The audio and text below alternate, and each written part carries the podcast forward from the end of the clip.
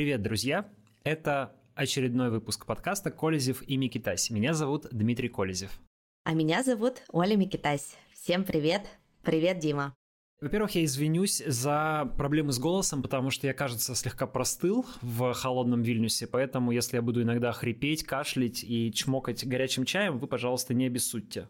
Слушай, у нас есть с тобой прекрасный монтажер, который, я уверена, все поправит в нашей дорожке, и наши слушатели даже ничего не заметят.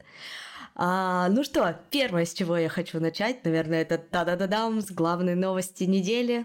Тебя объявили в федеральный розыск. Да, меня объявили в федеральный розыск. Ну что, как ощущения? Вы разговариваете, вы слушаете уголовника. Пасть порву. Ощущение противоречивое, конечно. То есть, э, но я ждал того, что уголовное дело появится. То есть я, в принципе, для себя как бы допускал такую возможность, понимая, что а, ну, как бы видя, что происходит, да, и понимая, что это не исключено, мягко говоря. И, собственно, я свою жизнь планировал дальнейшую так, что с учетом возможности появления уголовного дела. То есть а, думал, что жить надо в какой-то стране, которая точно не выдает, во-первых, и а, продать в России имущество, а, не держать денег на счетах в России. Короче, вот э, ну, то есть ты ну, был готов.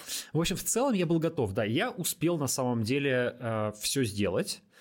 То есть я продал квартиру, а, там, кстати, тоже были нюансы с продажей квартиры, потому что, например, а, мы продавали ее, и человек, который покупал, он, у него была ипотека. И чтобы купить квартиру в ипотеку, нужно ее застраховать. Вот покупателю получается. И когда человек пошел страховать мою квартиру в страховую компанию Сагаз, Сагаз проверил и сказал, ну неофициально сказал людям, которые занимались сделкой, что, ой, э, там у вас какой-то владелец квартиры с э, непонятным э, политическим бэкграундом. Мы на всякий случай... какой-то. Мы, но я еще не был уголовником, то есть мы на всякий случай типа его э, страховать не будем. Нам им пришлось искать другую страховую компанию. Вот даже mm. на этом этапе возникали сложности. Слушай, ну вот ты говоришь, что дела не было, но откуда информация про апрель месяц? Ну, это публикация коммерсанта, я не знаю, может быть, оно было, но смотри, а, коммерсант написал, да, что дело возбуждено в апреле по поводу э, публикации в Инстаграме, где я писал про Бучу, но когда я в июне заказывал справку об отсутствии судимости для того, чтобы подаваться в миграционные органы Литвы, в этой справке есть такая графа типа, является ли сейчас там фигурантом уголовного дела, или, или как-то так сформулировано, не помню. И, в общем, там, по идее, должны писать, если на тебя возбуждено уголовное дело. У меня в июне было все чисто, никаких уголовных дел. Вот, например, Максим Кац, когда его объявили в розыск, он сказал, что знал заранее об уголовном деле, потому что, типа, у него в справке эта информация была, просто он ее, мол, не озвучивал. А у меня в справке ничего не было, поэтому я свято был уверен, что у меня все в порядке. И э, жил в этом смысле довольно безалаберно, ну, например, там съездил отдохнуть в Турцию, повидаться с мамой и вообще и, и с друзьями, а, чего, кстати говоря, сейчас делать не рекомендуют мне э, умные люди, потому что некоторое время, вот несколько дней назад как раз э, генпрокурор Краснов съездил в Турцию, о чем-то там поговорил с министром юстиции Турции за закрытыми дверьми, и неизвестно, о чем они говорили, но российские СМИ об этом сообщили с такими заголовками, типа «Краснов отметил важную роль Турции в экстрадиции преступников в Россию». И как бы непонятно, что это значит, непонятно, а, договорились они об экстрадиции каких-то преступников типа меня, э, типа тех, кто преследуется по политическим причинам или нет. Но, в общем, а, чего-то я подумал, что, наверное, я свое, свой план поехать в Анталию на Новый год к друзьям отменяю. Придется, придется провести Новый год в, в Европе, откуда выдачи в Россию пока нет. В очень холодной, в рождественской Европе, Дим. Ну, слушай, ну, во-первых, рождественская, да, и она красивая, а во-вторых, можно же уехать, улететь куда-нибудь на юг Европы. Значит, я вчера как раз... Э, Вчера был день рождения Леонида Волкова, я пришел его поздравить и поболтал с ребятами из ФБК которые уголовники со стажем, как ты понимаешь. И, в общем, они меня учили уму-разуму. Типа, вот э, куда можно летать, куда нельзя летать. Эй, гражданина, ты туда не ходи, ты сюда ходи. Я понял, что это одна из проблем, которая теперь возникает, что ты в передвижениях, в общем-то, ограничен. Потому что розыск хоть и федеральный, э, ну, то есть как бы не международный, но, в принципе, в Азию летать не рекомендуется, всякие Индии, Таиланды и все такое прочее. А, ну вот в Турцию летать не рекомендуется, в Эмираты летать не рекомендуется, то есть остаются какие-то страны, ну типа европейские. Ну страны. а в Грузию? А, в Грузию можно, но Грузия, скорее всего, меня самого теперь не пустит, потому что людей с уголовными делами они а, не очень охотно пускают на свою территорию, чтобы как бы Грузия для, для России не выглядела укрывателем беглых преступников а, вроде меня. слушай, я недавно думала, я же ходила на встречу с красильщиком, а у него же тоже уголовное дело. Я думаю, Такое же, а, как у меня, да. Да, я думаю, а почему его пустили? А потом вспомнила, у него же есть израильский паспорт. Возможно, да. Да. Возможно, он по израильскому паспорту заехал. А, Израиль, кстати говоря, тоже страна, в которую можно путешествовать, которая не выдает. Но, в общем, количество стран сужается. И вот всякие мои там мысли по поводу того, что можно было бы зимой куда-нибудь поехать месяц э, пожить в Таиланде, вот это все, до свидания. Никаких А, тебе Бали. Никаких мне Бали, да. Ну и ладно. В общем, э, не, не, не так страшно. Ну, То конечно. есть в целом, в целом, да, я был готов, хотя, конечно, все равно э, новость довольно неожиданно на меня свалилась. Я узнал об этом из публикации Медиазоны э, и телеканала «Дождь». Просто мне переслали пост в Телеграме, я прочитал, увидел свою замечательную фотографию а, скольки там, 10 или 12-летней давности, где я толще килограммов, э, тяжелее килограммов на 15. Вот. Откуда эта фотография? Это что, на паспорт или где ты так фотографировался? Где они ее нарыли? Ты знаешь, я, вот если честно, я не помню такую фотографию вообще. То есть э, некоторые спрашивали, я ли вообще это, это я, это, это я, однозначно. Я даже помню эту рубашку. Но а, для чего я фотографировался, я не знаю. Это точно не паспорт. Возможно, это предыдущие водительские права, не те, которые у меня сейчас, а те, которые были вот когда я их получал в тот раз. Ну, в общем, чего-то... Короче, не знаю, откуда эта фотография, но она смешная, да. По этой фотографии бы меня не нашли, а, если бы а, по ней искали. Потом, значит, я еще подумал, как, как же халтурно вообще работают правоохранительные органы. Вот написано, а, ну там полумужской, э, место рождения Каменск-Уральский, все правда. Особые приметы? Нет. Товарищи следователи, значит, заходите в мой Facebook, смотрите мои фотографии а, с пляжа. У меня две татуировки на видных местах. Вот вам особые приметы. Вы почему же поленились даже их э, вписать? А, и было бы красиво. Особые приметы, двоеточие. На левом плече татуировка с Дартом Вейдером. А, вот это было бы хорошо. А так как-то все, в общем, спустя рукава немножко поработали. Ну, э, теперь осталось получить мне...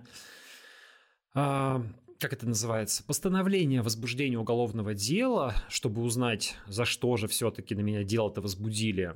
И, ну и все, и не знаю, чего дальше делать. Они будут меня искать, я буду а, не приезжать в Россию, естественно, в общем, не собирался. И, и теперь мои, ну, как бы шансы вернуться в Россию а, окончательно ну, отодвигаются окончательно до, э, значит, падения путинского режима, видимо. Ну, в, принципе, примерно так я себе жизнь не представлял. Я ровно поэтому уезжал, для того, чтобы иметь возможность говорить то, что я думаю и что я вижу, и э, не переживать, если на меня возбудят уголовное дело. Выходит, не зря уехал. Поэтому в каком-то смысле я чувствую даже некоторое, ну не то чтобы облегчение, а как бы подтверждение своей правоты. Правильно, что уехал, с одной стороны, а с другой стороны, значит, делаю какие-то правильные нужные вещи. Если они задели российское государство настолько, что оно возбудило уголовное дело, значит, им где-то было больно. А я считаю, что современному российскому государству, которое ведет себя совершенно отвратительно и по отношению к собственным гражданам, и по отношению к соседней мирной стране Украине, нужно делать больно, чтобы в этом государстве поменялась власть, потому что нынешняя власть меня совершенно не устраивает. И, ну, как бы государство на это отреагировало вот так. Довольно, по-моему, все естественно. Пьеса развивается по предсказуемому сценарию, поэтому живем дальше. Для меня, повторюсь, каких-то серьезных неудобств это э, не создает. Ну, не считать же неудобством невозможность поехать на Бали, правда? Э, конечно, ставит это под угрозу родственников, которых там как могут как привлечь как свидетелей по уголовному делу, но тоже понятно, им предъявлять совершенно нечего. Моя работа никак неформально, ни неформально не связана с моими родственниками, никто из них никак в моей деятельности не участвует. Но, конечно, можно попугать, потрепать нервы, а, провести обыск, вызвать на допрос во время обыска изъять гаджеты. Ну, вот это можно сделать. Э, и это, конечно, не очень приятно. Ну, я поговорил с мамой, предупредил ее. Она, в принципе, наверное, и так понимала, я думаю, что она была готова, наверное, к этому. Ну да, в целом, в, цел, в, в целом, конечно, да. Вот. Но, в общем, все равно понятно, что это такие не очень как бы приятные новости для родственников. А, ну, что делать? В такое время живем. А, вот такова наша жизнь сегодня. Я это воспринимаю как данность, с которой приходится существовать. Главное, Теперь, что в, ты в, сейчас в безопасности. В моей жизни так, и такой забавный факт. Да, а, теперь, да, я в безопасности, в общем, поэтому можно относиться к этому довольно легко. Конечно, если бы я был в России, то было бы гораздо тревожнее, чего уж там говорить. А, когда ты здесь, поэтому, когда меня там спрашивают, типа, вот, Дмитрий, как же вы там, знаю, сочувствуем, лучи поддержки, да, в общем, нормальные, не, мне никакие лучи поддержки не требуются, все в порядке, лучи поддержки требуются тем людям, которые остаются в России, а, рискуют сесть в тюрьму или попасть под мобилизацию, и, безусловно, лучи поддержки требуются тем людям, которые уже находятся в тюрьме, таким как Алексей Навальный, Илья Яшин, Владимир Карамурза, Алексей Горинов, Саша Скочеленко и другие. Вот им наши лучи поддержки. А тут у нас так, пустяки, дело житейское. Слушай, знаешь, меня что удивило? Э, мне, наверное, не знаю, каждый второй э, тем утром отправил новость э, про твое уголовное дело. И многие стали спрашивать, и близкие люди, и не близкие мне, а не страшно ли тебе работать с Димой? Ну, дальше продолжать работать с Димой, ведь он уголовник, значит, и ты можешь стать уголовницей. И ты знаешь, мне такие вопросы были настолько удивительные, что почему людям до сих пор э, ну, не очевиден тот факт, если я уехала в марте, ну, соответственно, я все риски, э, конечно, понимала. И для меня это не будет неожиданностью, если вдруг э, на меня тоже дело заведут, а если честно, там есть за что. Вот. Поэтому я тоже достаточно спокойно к этому отношусь. И если вдруг такое случится а, в моей жизни, то, ну, единственное, а, что придется сделать, это уехать из Грузии, скорее всего, куда-то дальше. Потому что, с одной стороны, Грузия действительно не выдает, а с другой стороны, ты получаешься здесь а, заперт. То есть ты даже не можешь никуда поехать в другие города Европы, как это в твоем да, случае.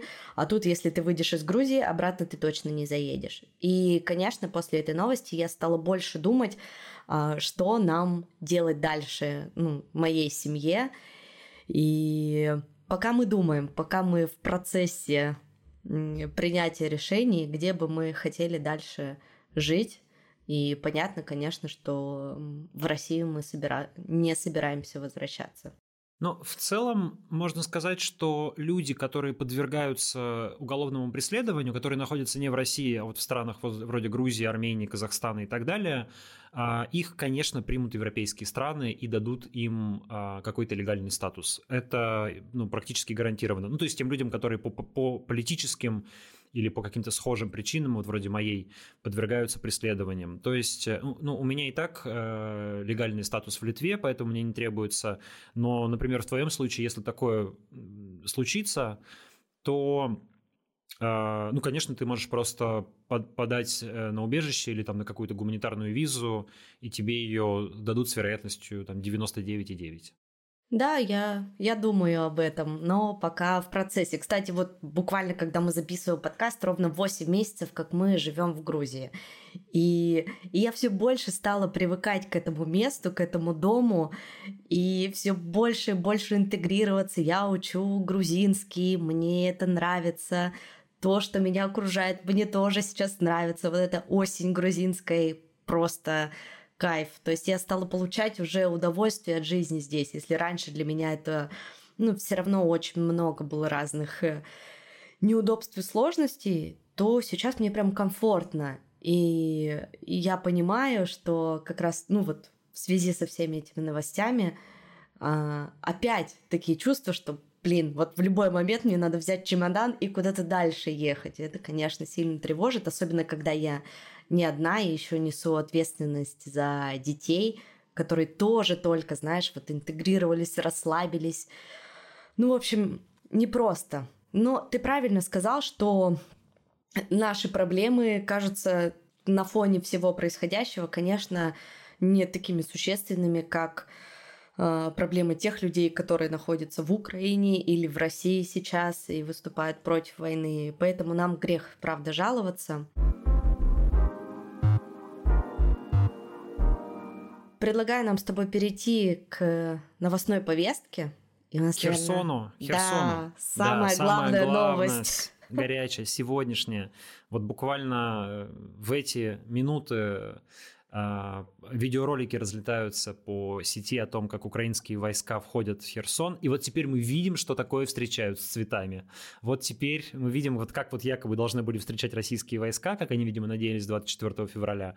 Вот так по-настоящему встречают теперь в Херсоне украинские войска. Мы видим, что там кричат «Слава Украине», аплодируют, и это там точно уже никакие не постановочные кадры, вот прям видно народную радость.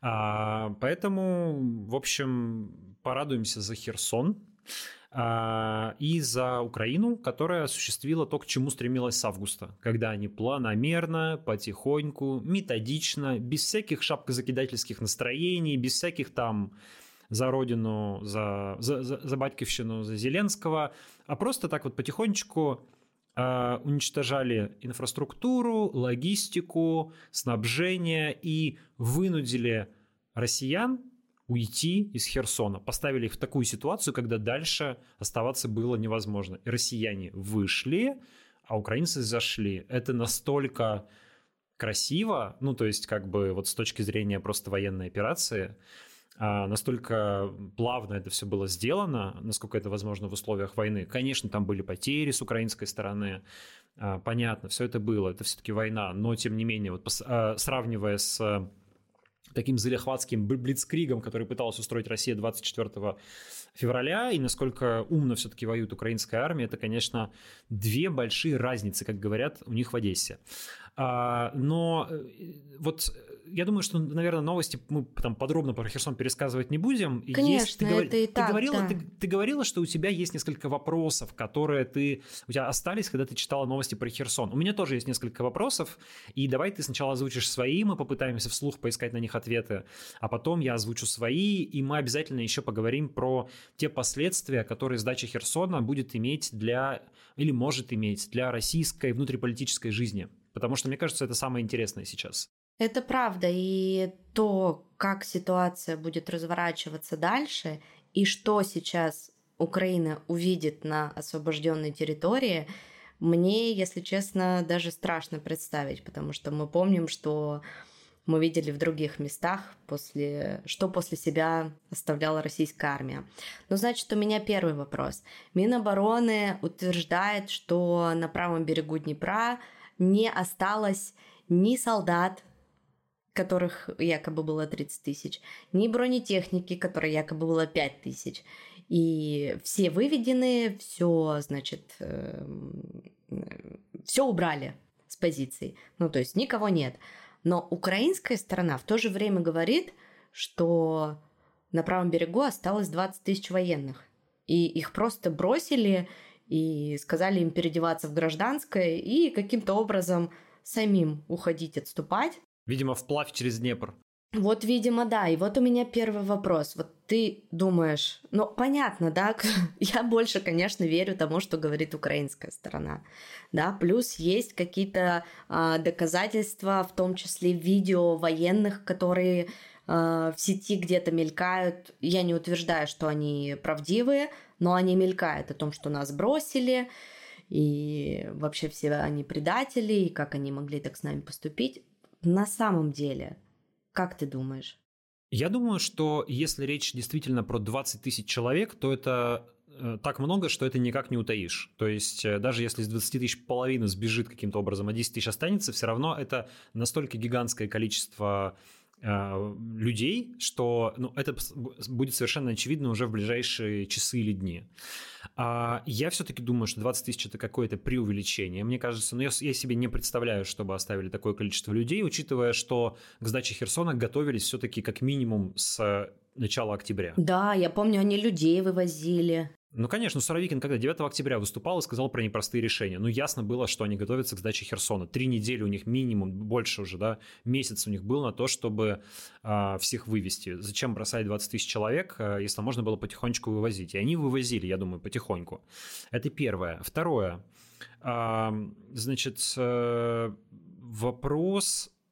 Но, но при этом я думаю, что какое-то количество, конечно, могло остаться. То есть э, не очень понятно, как они уходили сегодня ночью, последние силы. Была противоречивая информация о том, что якобы а, ВСУ били по отступающим через мосты, через мосты, через э, переправы российским войскам, поэтому кто-то мог остаться, кто-то мог не переправиться. Вроде бы Россия сама за собой взорвала Антоновский мост, поэтому это был такой хлопок дверью. Ну и понятно, что это было сделано, чтобы э, ВСУ радостно не форсировали Днепр и не, и не погнали бы э, отступающую российскую армию дальше. Это сжигаем за собой мосты. Знаешь. Ну, вот ров, ровно так, это прямое воплощение этой метафоры, конечно, да, потому что ВСУ, ВСУ сейчас, э, ну, как называется, у них инициатива, российская армия отступает, она не готова к обороне, и э, есть, э, если бы мост не взорвали, была бы довольно большая вероятность, что ВСУ просто проскочит и погонят дальше. А дальше можно же гнать э, довольно далеко, там до, до российской границы еще э, много. Вот, поэтому, э, понятно, мост взорвали, чтобы э, проще было э, на другом берегу закрепиться, но какое-то количество могло и остаться. Поэтому какие-то люди э, на видео, которые будут говорить, что их бросили, наверняка настоящие люди. Я думаю, что такое вполне возможно. Все равно при такой большой логистической операции, как бы заранее ее не готовили, какие-нибудь неполадки в конце обязательно произойдут. А, открыто, мне кажется, вопрос, а, был ли, была ли какая-то договоренность о спокойном выходе войск из а, Херсона, то есть между Россией и между Украиной. Если вот этих вот все-таки ударов ночных не было, и был лишь подрыв моста, собственно, российскими силами, то, я думаю, уместно предполагать, что какая-то договоренность между военными двух сторон о том, что, ну, например, российские войска спокойно уходят, и тогда Россия, ну, скажем, не взрывает э, все, что можно в Херсоне за собой, и там не подрывает э, плотину Каховской ГЭС, вот, например, э, такая договоренность могла состояться. Почему бы и нет? Надо вообще понимать, что военные же это не политики, то есть это если это э, профессиональные люди, а вот мне, например, кажется, что Суровикин в этом смысле достаточно профессиональный военный, он как бы не политические цели преследует, он преследует военные цели. И, как я говорил в своем ролике, и повторю еще раз, э, это первое правильное и умное решение российской армии с 24 февраля – отойти. Просто нужно его доводить до конца и тогда уходить совсем из Украины. Надеюсь, что этим не закончится. Но тем не менее, Суровикин сделал с военной точки зрения правильное решение, э, реализовал правильное решение. Я не скажу, что он его принял, я думаю, что принял, конечно, его Путин, потому что все-таки не уровень Суровикина принять такие реш... принимать такие решения и не уровень Шойгу. Это сейчас на них свесили, а, якобы это они вдвоем решили. Конечно, решение принимал Путин, просто он боится взять его на себя. А, но а, военные профессионалы и с российской стороны, и с украинской стороны, и у них-то меньше сантиментов и эмоций. Они вполне могут э, поговорить и, ребят, давайте, зачем а, зачем лишние жертвы, в общем, в ситуации, когда мы и так отдаем вам город? Да? Давайте мы не будем разрушать город, например, а, а вы не будете бить нам в спину, когда мы будем уходить. Может быть такая, могла ли быть такая договоренность? Я думаю, что этого нельзя исключать. А, а, Арестович сегодня писал в Твиттере, что типа эх, успели уйти русские, не, типа не дали, не дали им вломить в спину. Но э, Арестович пропагандист, и поэтому он может всякое говорить. А, и многое не договаривать, а, но то, что он это написал, скорее всего, подразумевает, что там никаких 20 тысяч оставленных нет, они смогли переправиться. Конечно, а, учитывая, что вывод последних войск осуществлялся по единственному Антоновскому мосту, ну и еще по плотине Каховской ГЭС и через э, переправы паромные, которые не слишком вместительная, и координаты всех этих точек хорошо известны, и Хаймер состоят рядом, конечно, разнести в клочья отходящие российские войска, я думаю, не было никакой проблемы украинцев, если бы они хотели это сделать. Они этого не сделали. Ну, в принципе, все понятно, но мне кажется, знаешь, мы сейчас увидим, даже если была какая-то договоренность, что там, город весь заминирован, или все основные какие-то точки инфраструктуры заминированы, и оставили они после себя, ну, блин, если будет очень грубо сказано, то просто очень много плохих вещей.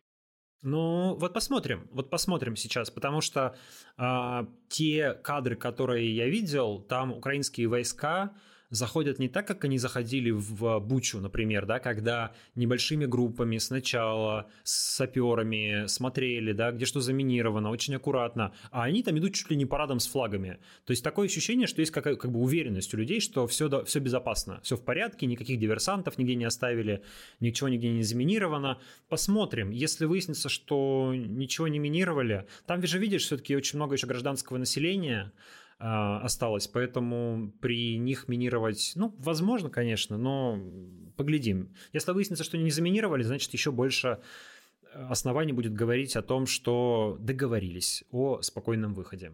Хорошо, следующий вопрос.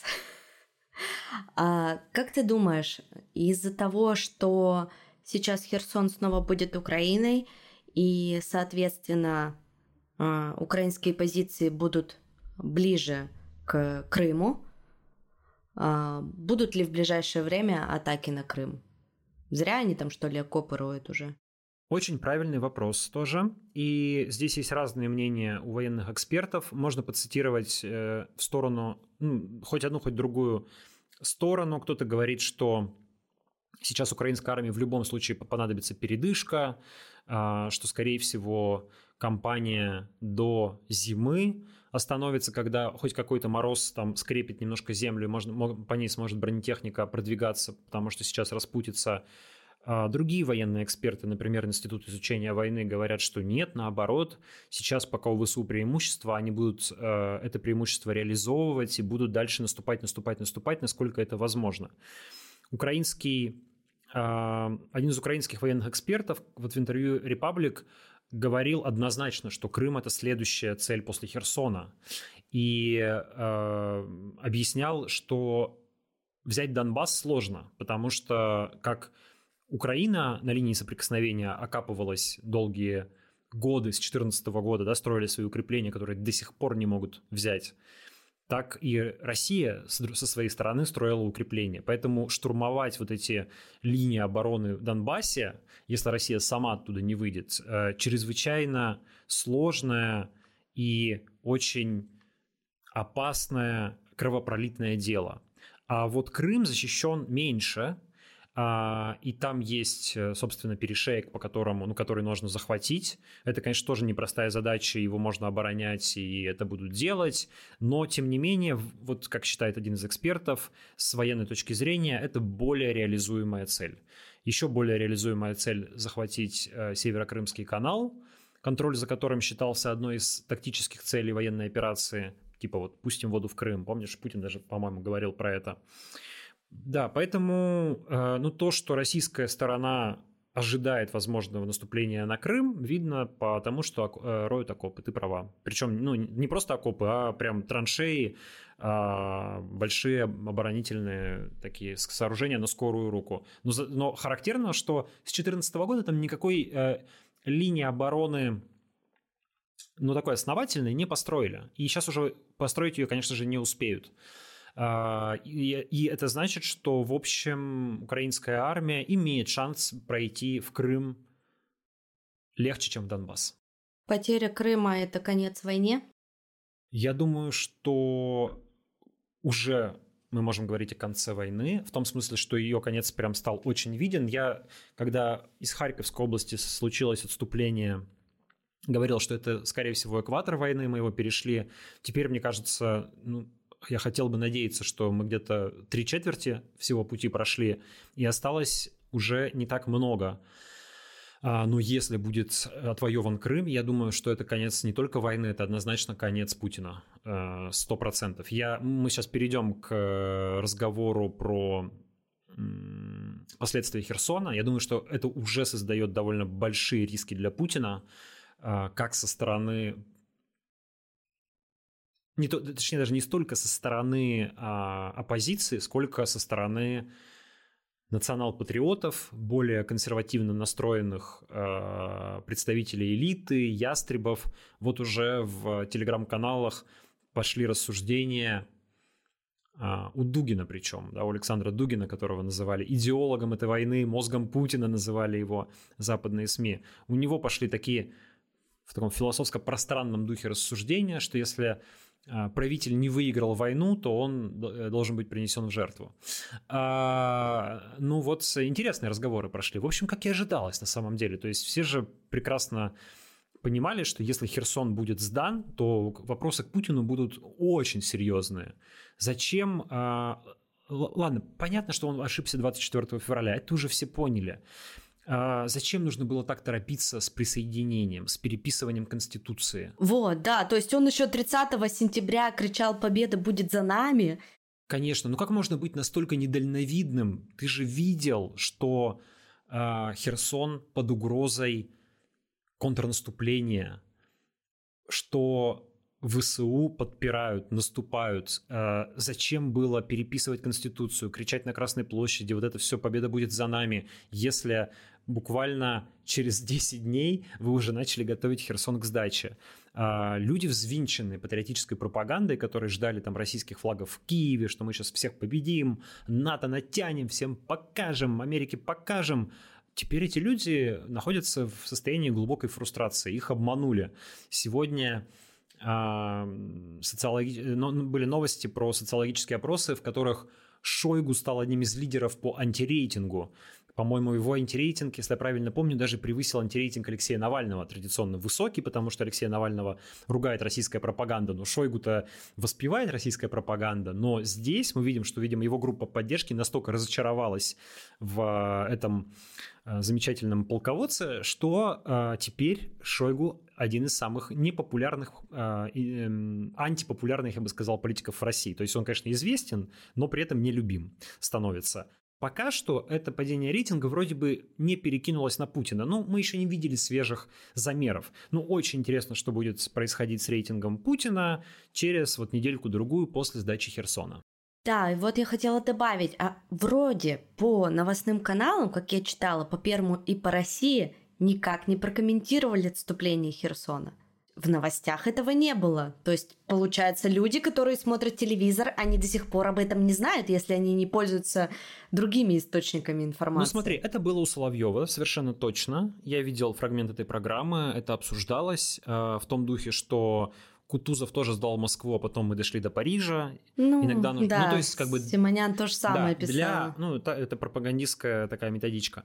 А для того, чтобы то есть как бы для той аудитории, которая в теме, что называется, ну, ведь кто смотрит программы Соловьева? Те, кто следит за политикой, естественно, не следят за Украиной. Они знают, что Херсон сдан. Для них умалчивать эту информацию бессмысленно. А, поэтому ну, им пришлось это как-то объяснять. Хотя морды, конечно, были довольно кривые у наших пропагандистов. Э, Владимир Соловьев тяжело дышал, кусал губы, и видно было, что даже такому опытному мерзавцу, как ему, а, доставляет некоторых сложностей как-то это все объяснить.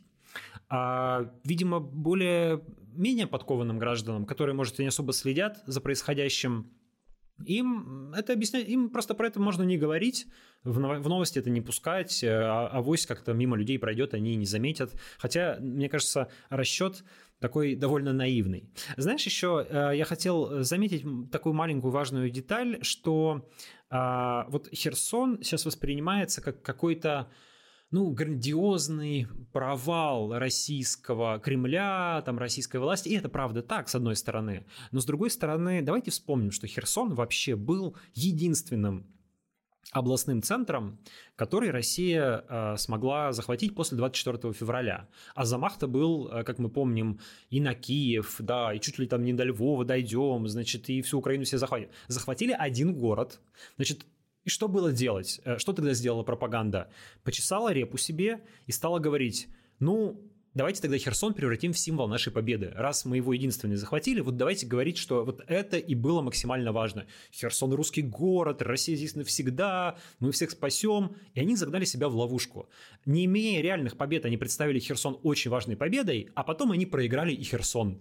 И теперь выяснилось, что они а, его потеряли. На самом деле, как бы с точки зрения, а, вот если как бы по, по гамбургскому счету трезво на все это посмотреть, ну, как бы пофиг. Ну, зачем России этот Херсон, да, зачем этот Путин этот Херсон? Это исключительно пропагандистская химера значения этого Херсона. Они сами надули это значение и теперь оказались в своей же ловушке. Поэтому вопросы в том числе к тем пропагандистам, которые а, все эти месяцы накручивали людей, что Херсон это вот какая-то вообще новая, новая южная русская столица, древний русский город, там все время жили русские, которые нуждались в нашей защите. Вот эту всю чушь вынесли, вы людей накрутили, и теперь эти же люди кричат «Путин предатель», «Путин трус», там девушка-нацболка вышла, а, по-моему, в Перми с плакатом «Сдали Херсон, сдадут и Москву» и так далее. Конечно, вот этого вы добились вашей же пропагандой, вашими пропагандистскими ошибками. Да, но методички-то, по которым они работают, из Кремля спускаются. Ну, естественно, ну, э, как из Кремля? Есть, ну да, из Кремля, упрощая, у, упрощая, конечно, из Кремля. Но э, есть же разные блоки, которые, этим, которые там занимаются. Есть военные, которые делают э, грязную, плохую, преступную военную, но воен, свою часть военной работы.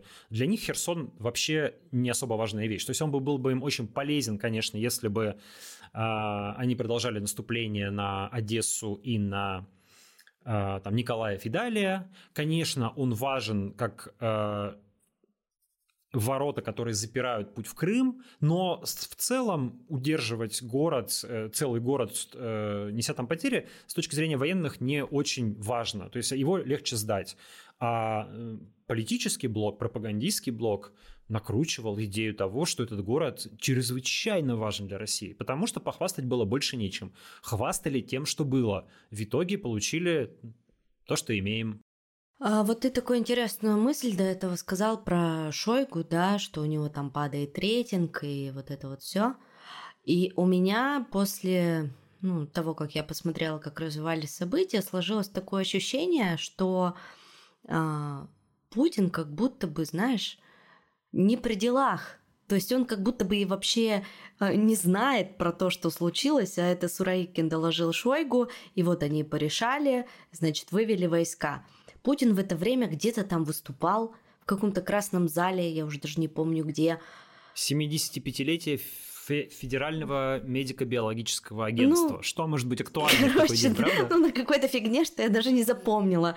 Вот. Э, Пескова спросили, значит, какие комментарии попросили. Он сказал, «А, обращайтесь к Минобороны за комментариями. Ну, то есть, а потом это все выставит так, что а, так это все Шойгу, типа, а я вообще вот белый пушистый, я тут не при делах, это не я решение принимаю. А это они все как бы проебали. То, что Шойгу принесут в жертву, это уже у меня не вызывает никаких сомнений. То есть его отставка последует. Эту отставку попробуют представить как э, наказание Путиным нерадивых военных, которые проиграли войну. Шойгу, судя по его печальному внешнему виду, серому лицу и очень невеселым глазам, когда он общался с Суровикиным. Якобы, кстати, мне кажется, они даже не, не общались, они, по-моему, по отдельности записали эти куски видео. Так вот, а, по нему было видно, что, в общем, кажется, он все про свое будущее понимает. Я думаю, что он будет принесен жертву, и этой жертвой Путин попробует себя спасти. Да, я думаю почему-то, что он застрелится, если честно. А, да нет, я не думаю, что он застрелится. Слишком высокий благородный жест для нынешней элиты, которая невысоких моральных качеств, а, не застрелится. Но важный вопрос, так сказать, проглотят ли это а, возможно люди? отставку Шойгу люди, в том числе а, там национал-патриоты в кавычках, всякие ястребы и те люди, которые очень хотят э, какого-то победы, продолжения войны и так далее. А, или они все-таки будут вопросы задавать Путину и понимать, что Путин во всем этом виноват. Я думаю, что, конечно, все все понимают. Ну, э, понимаешь, ну, ФСБ, Минобороны, военно-промышленный комплекс, ну, сидят же не самые глупые люди. Ну, вороватые, да, невысоких моральных качеств, там, со всеми своими минусами, но они не тупые. То есть, э, ну, они же, они же живут не в мире пропаганды, они все видят и все понимают. Они видят, кто принимал решение, они видят, чьи это ошибки, они видят, грубо говоря, кто обосрался. И обосрался э, не Шойгу и не Суровикин, ну, то есть они за компанию, потому что как бы их в, в это дело во все вовлекли. Ну, конечно, э, самая главная вина лежит на Путине. Вот сейчас эту вину будут максимально стараться перекладывать, э, от Путина отодвигать. Э, наверняка он будет где-нибудь там топать ногами и говорить, что вообще негодяи, не так воевали. Я же тут все подписал уже, все бумажки, уже крикнул, ура, Гойда и что там еще. Да, как да, так? да. Вот, ну и э, не знаю, конечно, посмотрим сейчас, подождем какого-то выступления Путина по Херсону, э, хотя, может быть, не исключаю, может быть, его и не будет. Может быть, он постарается это дело замолчать и как бы Типа на тормозах спустить и как-то на другую новость переключить. Хотя сложно, конечно, сложно. Придумать что-то, что отвлекло бы людей от э, столь значительного поражения российских войск, довольно сложно. Э, вопрос в том, насколько российская элита влиятельна и э, как она себя сегодня ощущает. Готова ли она эти вопросы поставить э, перед Путиным ребром? Дорогой Владимир Владимирович, ты завел ситуацию в тупик. Ты начал войну, неверно оценив ситуацию, ты войну проиграл, мы в жопе – чего будем делать? И ответы могут быть разные. Ну, то есть не факт, конечно, что такой вопрос удастся поставить, потому что мы ведь помним, что... Мне кажется, они это все боятся его и просто дышат на него, как эти... Ну, вот черт знает на самом деле. Не, не, не вполне уверен. Боялись, возможно, а теперь же видят, что слабый э, ошибается, проигрывает, э, неадекватно оценивает реальность, Поэтому, может быть, и страх уже какой-то пропал. Страх определенный, конечно, есть. Есть страх в элитах, естественно, он сохраняется. Пугают всех сильно Пригожин и Кадыров. Пригожин э, выступает с заявлениями, что нужно, дескать, э, сталинские меры предпринимать, э, применять к олигархам, российским бизнесменам, которые не хотят мобилизоваться, которые как-то не так живут, надо все силы положить на победу, а вы, значит, продолжаете жрать фуагра сволочи, всех вас надо расстрелять. Вольный пересказ. Но э, страх, безусловно, есть. Но вот сейчас как раз будем смотреть, как система на это реагирует, и, на мой-то взгляд, э, как раз для самозащиты системы было бы правильнее отстрелить, так сказать, Путина, сбросить его как балласт и попытаться эту систему сохранить, которая, в общем-то, э, удовлетворяла ее элементы этой системы, ее членов, да, то есть они хорошо жили, хорошо зарабатывали, у них все было, они были принимаемы в Европе, в Америке, покупали там дома в Майами, все, в общем, было замечательно у людей, пока у кого-то не поехала крыша на почве э, ресентимента, восстановления империи. Вот э, кажется, что если этого кого-то как-то выбросить как балласт, то, может быть, все можно вырулить куда-то обратно в ситуацию, когда хорошо жили и, и, и, и как-то туда вернуться. Сможет ли система это сделать? Э, посмотрим. Не уверен, если честно. Слушай, я тоже как-то не уверена. И, или это случится, что мы вернемся к уровню 21 года лет так через 10 и ну 8-10 лет это точно. Ну, в общем, э, не лучшие, конечно, дни сегодня Владимира Путина. Меня это лично радует. И а, меня, да. и вас, надеемся, да. наши слушатели это тоже радует. Если у вас э, плохое настроение, подумайте, какое настроение сегодня у Владимира Путина, который э, совершил худшую ошибку в своей жизни, и сейчас над ним его ненавидят и над ним смеются просто со всех сторон, даже те, кого он считал своими сторонниками.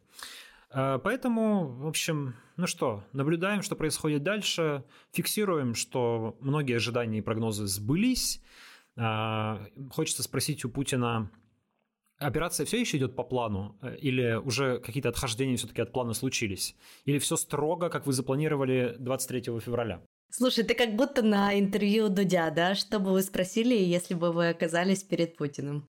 Мне когда бессмысленно что-то спрашивать, если честно. Я уже столько, мы столько наблюдаем Путина, столько смотрим на него и столько слушаем его, что, я не знаю, мне уже вообще ничего, ничего не интересно, правда. Ну, то есть интересно допрос посмотреть Путина, а интервью уже неинтересно.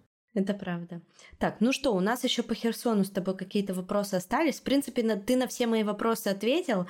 А, там у меня еще один был небольшой про Кирилла Стремаусова, но мне кажется, Ой, загад... я даже сама могу. история, конечно, очень странная. Ну, с одной стороны, она загадочная, а с другой стороны, ну, как бы очевидно и, и как ты знаешь, глупо даже, что почему именно в день, когда уходит из Херсона, он погибает в ДТП.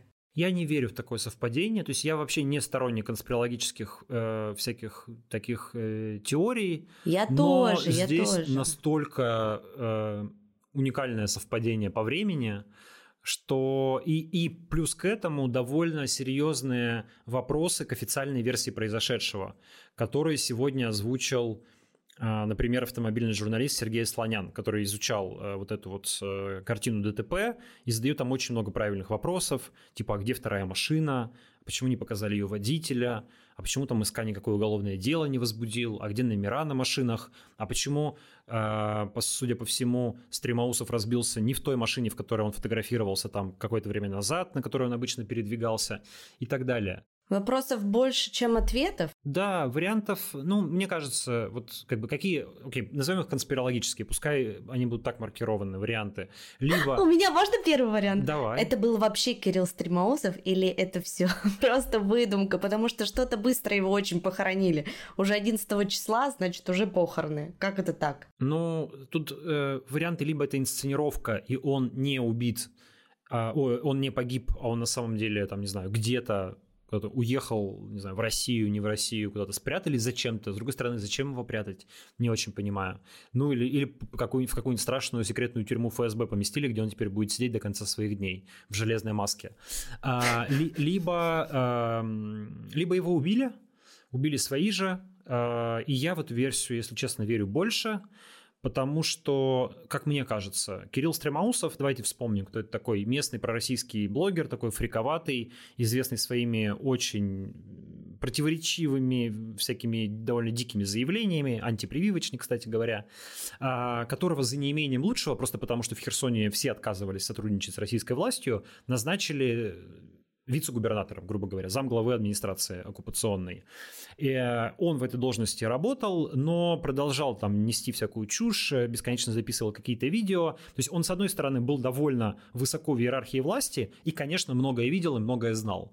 С другой стороны, он а, неадекватный, плохо управляемый, очень болтливый, много чего может рассказать и рассказать не туда. Это прям человек, которого перед сдачей Херсона ну, по всей логике мафии было бы неплохо зачистить. И мне кажется, что это вполне могло с ним произойти, учитывая, опять же, все вопросы к официальной версии. Ну, то есть, да, в основном все эту версию высказывают, она самая логичная. Типа, слишком много знаешь, ты нам не нужен. Ну, собственно, не знаю. Да, не, пер, не, не первый, ну, да. кстати, не первый коллаборант, который загадочным образом погибает. Были в Донбассе много таких историй, когда российские ставленники, ну, вот как-то по разным причинам вдруг э, погибали, и выяснялось, что с ними похоронены какие-то секреты очень неприятные для там, донбасских, луганских или российских властей. Да, с другой стороны, было бы интересно на самом деле узнать. Ну, может быть, мы когда-нибудь еще узнаем, что такого они знали, за что их убрали. Так э, думаю, что знали, вряд ли там какое-то, что какие-то страшные тайны. Скорее всего, знали, как все воровалось, а, куда воровалось, кем воровалось и так далее. У нас еще были две небольшие темы, которые мы хотели обсудить. Одна – это э, поправки к законопроекту об ЛГБТ. Мы за этой темой следим с тобой. И вот э, разговаривали в, в по-моему, первом выпуске в этом сезоне как раз э, про ужесточение. Речь шла о том, что ужесточаются административные статьи, повышаются штрафы. Ну вот пришло э, печальное известие о том, что внесены поправки, поправки в поправке, которые ужесточают ответственность до уголовной при повторном нарушении – если у вас сначала административка, то за повторную пропаганду ЛГБТ до одного года лишения свободы, за повторную пропаганду ЛГБТ с использованием СМИ до двух лет, среди несовершеннолетних до трех лет, и за так называемую пропаганду педофилии с использованием СМИ до пяти лет лишения свободы. То есть довольно резкое ужесточение, к сожалению, этого закона. А, то есть э, за это теперь реально могут начать сажать в тюрьму, если этот закон будет принят. Этого мы пока не знаем. Ну, если эти поправки пройдут, там все-таки есть э, в Госдуме дискуссия, и мы помним про ориентацию Вячеслава Володина, и мы помним всякие теории про то, что он пытается как бы этот закон принять в э, минимально разрушительном виде, помочь немножечко российским геям. Поэтому посмотрим, может быть, еще не, не прокатит. А, ну, пока, пока Госдума не проголосовала, в общем, будем с тревогой за этим наблюдать. Новости, конечно, нехорошие. Вот я сейчас, например, вот э, есть издание It's My City, которое екатеринбургская много пишет про ЛГБТ-повестку. Много пишет, потому что мы считаем это нашей миссией в том числе. Эта тема недопредставлена в региональных медиа. Мы выступаем за права ЛГБТ, мы стараемся про это писать, замечать их проблемы и так далее. Получается, что мы теперь эти темы не, либо не должны писать, либо должны подставлять э, себя, ладно, под штрафы, а потом еще и под уголовную ответственность. То есть за себя-то я, понятно, не боюсь, мне еще одна статья э, уже не пугает, а вот там ребят-журналистов, которые будут про это писать, э, в общем, за них, конечно, тревожно. Поэтому, ну, будем А думать, вот я про это тебя хотела спросить. Ну, получается, если, ну, например, на примере It's My City, а, ответственность несет за публикацию а, автор или главный редактор, или автор и главный редактор. А можно не указывать автора, если он несет ответственность? Можно не указывать автора. Тогда будет нести ответственность главный редактор. Главный редактор уже там не ты. Главный редактор не я, и главный редактор тоже находится не в России. Именно поэтому мы его и занимались его вывозом, потому что, ну, ну, в общем, это именно та оборона, которую мы выстраивали, да, что мы анонимизируем а, те тексты, которые опасны, и ответственность несет главный редактор и учредитель, и они оба находятся за границей. А искать, кто написал а, какой-то текст, ну, в общем, бесполезно, да, вы никак этого, никак этого не узнаете а, и никак не докажете, что кто-то написал какой-то текст. Поэтому, в общем, с этой точки зрения вроде бы меры безопасности предприняты, ну, опять же, у меня есть уголовка, и я к этому спокойно отношусь, а, например, у редактора It's My City, он хоть находится и не в России, но у него уголовки нет. Ну и как бы не хотелось бы иметь. Ну и как бы не хотелось бы, да, я думаю, понимаешь, это как бы я во все тяжкие, что называется, а кто-то, может быть, не готов настолько. Поэтому Будем обсуждать на самом деле. Это во многом это должно быть решение ну, вот, главного редактора, потому что ответственность на нем, и мы будем с ним обсуждать, готов ли он к этой ответственности, считает ли он, что здесь нужно идти до конца и заниматься вот э, э, этой частью нашей работы до конца. Мне бы, конечно, хотелось ей заниматься. Угу. Поняла. Слушай, ну а вариант э, писать, что главный редактор другой человек? Или это как-то все в бумажном формате подтверждается да, конечно, это юридически подтверждается в Роскомнадзоре. То есть ты уведомляешь Роскомнадзор о назначении главного редактора, о замене главного редактора. Эти документы у них есть, и если возбуждается дело, а, МВД или ФСБ просто делает запрос в Роскомнадзор, спрашивает, кто главный редактор, и ему предъявляет претензии. Угу, все поняла. Слушай, еще интересное тоже тут предложение поступило от замглавы комитета Госдумы по просвещению. А, Яны Ландратовой, она составила список видеоигр, видимо, своих любимых, которые mm. стоят нелюбимых, которые стоит запретить в рамках поправок как раз ко второму чтению законопроекта по, о запрете пропаганды нетрадиционных сексуальных отношений. И сейчас я открою этот список игр, зная, что ты очень любишь э, играть в компьютерные игры. Я люблю, да. Да, ты его видел, этот список? Сейчас смотрю на него как раз. Здесь на самом деле я не фанат компьютерных игр, мой муж фанат компьютерных игр. Тут одна игра, которую могут запретить. The Sims 3. Ты знаешь, я помню, что как только у меня появился компьютер, и мне было, наверное, лет 10, может быть, 12. Первая игра, в которую я начала играть, это Sims 3. И сейчас моей дочери старше 10 лет, и это тоже ее любимая игра Sims 3 ну, не конкретно три, просто The Sims. И и, конечно, там всегда была эта тема ЛГБТ, и там э, мы жестко прям угорали, когда строили, э, делали семьи, где два парня или две девушки. То есть, когда мы были детьми, подростками, для нас это было, как ты знаешь, по фану. э, вот эти все семьи создавать за Sims 3 и... Ну, и, и смотри, кем ты выросла. Спасибо, Дима. Ну, слушай, и... Все сходится. Ну, в принципе, если с этой стороны посмотреть, да, слишком много свободомыслия. Но, с другой стороны, я не считаю эту игру плохой. Она супер классная, и я очень рада, что она нравится моей дочери, она в нее играет.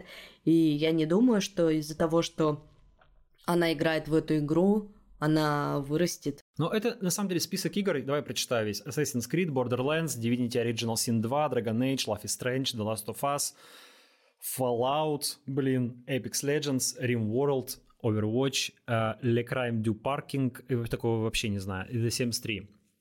Uh, список игр, как я понимаю, где просто как-то представлено, ну, то есть есть не то чтобы пропагандируются, понятно, ЛГБТ-отношения, они вообще нигде не пропагандируются. А, они просто там как-то есть, да, то есть, ну, есть, вот показывают ЛГБТ-пару, например. А, игры довольно популярные. А, серия Assassin's Creed это вообще блокбастер, Borderlands тоже, а, The Last of Us одна из шедевральных игр. Fallout — легендарная игра. Apex, Apex Legends — супер популярная игра. Overwatch, Overwatch тоже мега популярная. То есть Uh, реально очень популярные игры взяты, я думаю... Ты во все играл, и поэтому вот ты тоже вырос тем, кем ты вырос, и теперь у тебя дело уголовное. Нет, я, кстати, не, я, кстати, не во все играл, uh, но и уж точно и вырос uh, наверное, хотя. Вырос уголовником, а, Дил. Нет, здесь просто большинство игр, они вышли, когда я уже был в таком зрелом возрасте, когда уже не формируется личность, она уже сформирована, поэтому вряд ли на меня что-то там могло повлиять. Но, а, как бы смотри, два момента. Первый.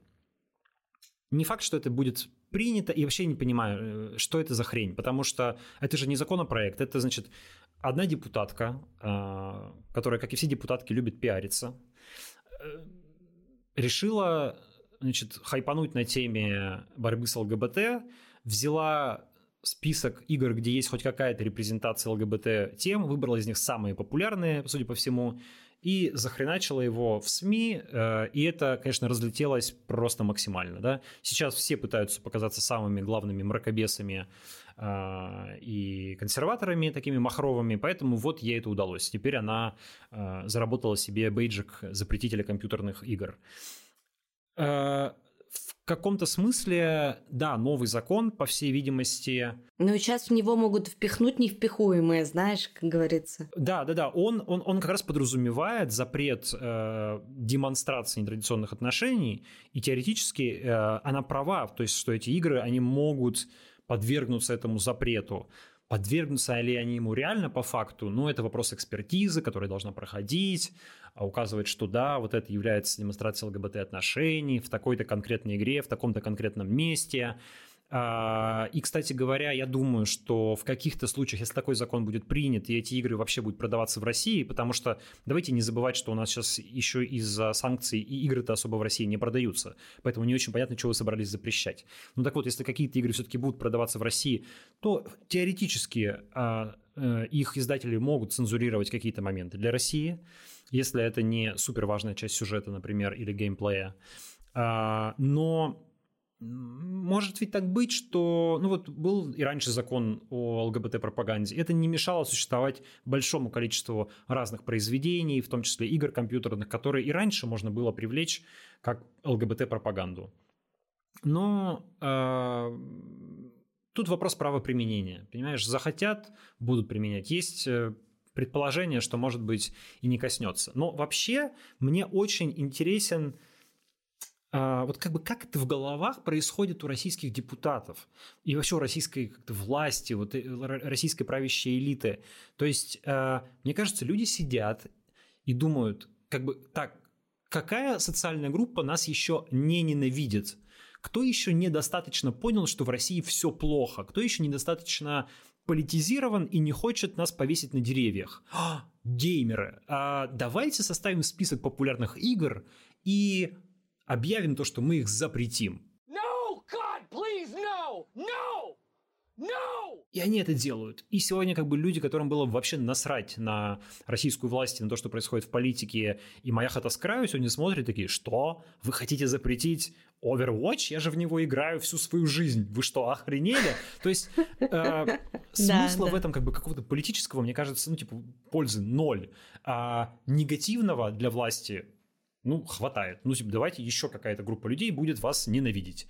Э, вы прямо Слушай, ну а разве, разве нельзя играть в эти игры э, даже если они запрещены. Да, можно, конечно. Ну, Но, как, как... ну и какой в этом смысл ну как? тогда? Это даст возможность, э, ну, скажем, заблокировать какой-нибудь магазин игр в России. Типа целиком заблокировать там Steam, не знаю, или PlayStation или заставить не продавать эти игры в России, в этих магазинах. Тут тоже магазин может пойти на это и не продавать эту игру в России. Может сказать, нет, мы будем ее продавать, тогда его придется блокировать. Это будет большой скандал, потому что если вы заблокируете Steam в России, то ну, вы вообще всех геймеров очень, очень сильно расстроите и так далее. И вернете страну снова к пиратству, в общем, куда-то в 2002 год. Покупаем компакт-диски на горбушке. Короче, ну, ну, я не, как, как это комментировать? А я покупала диски, знаешь, где? В Екатеринбурге. А, раньше вместо Гринвича был магазин Марии. Помнишь такой? Да. И там справа от него стояли вот эти киоски с компакт-дисками. Были, мы туда помню, ездили помню. с отчимом. Это было мое самое любимое развлечение. А я знаешь, где покупал? А, вот именно диски с играми. Самый кайф просто детства. Это, а, кажется, по субботам в Екатеринбурге, в Коске Россия на ЖБИ проводили книжную ярмарку. И там были несколько прилавков с компьютерными играми. И там продавалось все самое свежее, самое новое, пиратское. И просто ты идешь туда, и это самые радостные вообще моменты детства. Ты в предвкушении, что ты сейчас купишь какой-нибудь Need for Speed 2, там, типа, на стрёмно напечатанный на плохом диске, на принтере напечатана от него бумажка, но тебе вообще пофиг, для тебя это просто вершина счастья. Слушай, ты знаешь, я думаю, что наш э, монтажер сегодня будет слушать этот выпуск и прям очень порадуется, потому что он обожает компьютерные игры. И я первое время э, смотрела на него, думаю, господи, как вообще это можно любить? А он еще, знаешь, что любит? Смотреть, как другие люди играют. И я такая, что? Это кайф. Я, я, я тоже люблю смотреть, как, люди, как другие играют. И типа я вообще не понимаю такое развлечение. Это что клево. это? На этом построена огромная индустрия а, компьютерных стримингов. Ну, в смысле стримингов а, летсплея. Ну, то есть, когда люди во что-то играют. Никогда такого не делал, но тут случай уникальный. Прямое включение от монтажера. Видишь, Оля, я же тебе говорил. Дмитрий, отдельное вам спасибо за это. И, кстати говоря, тут мы изящно подводимся э, к нашей рекламной интеграции. У меня, друзья же, есть еще и YouTube-канал, в котором я стримлю игры.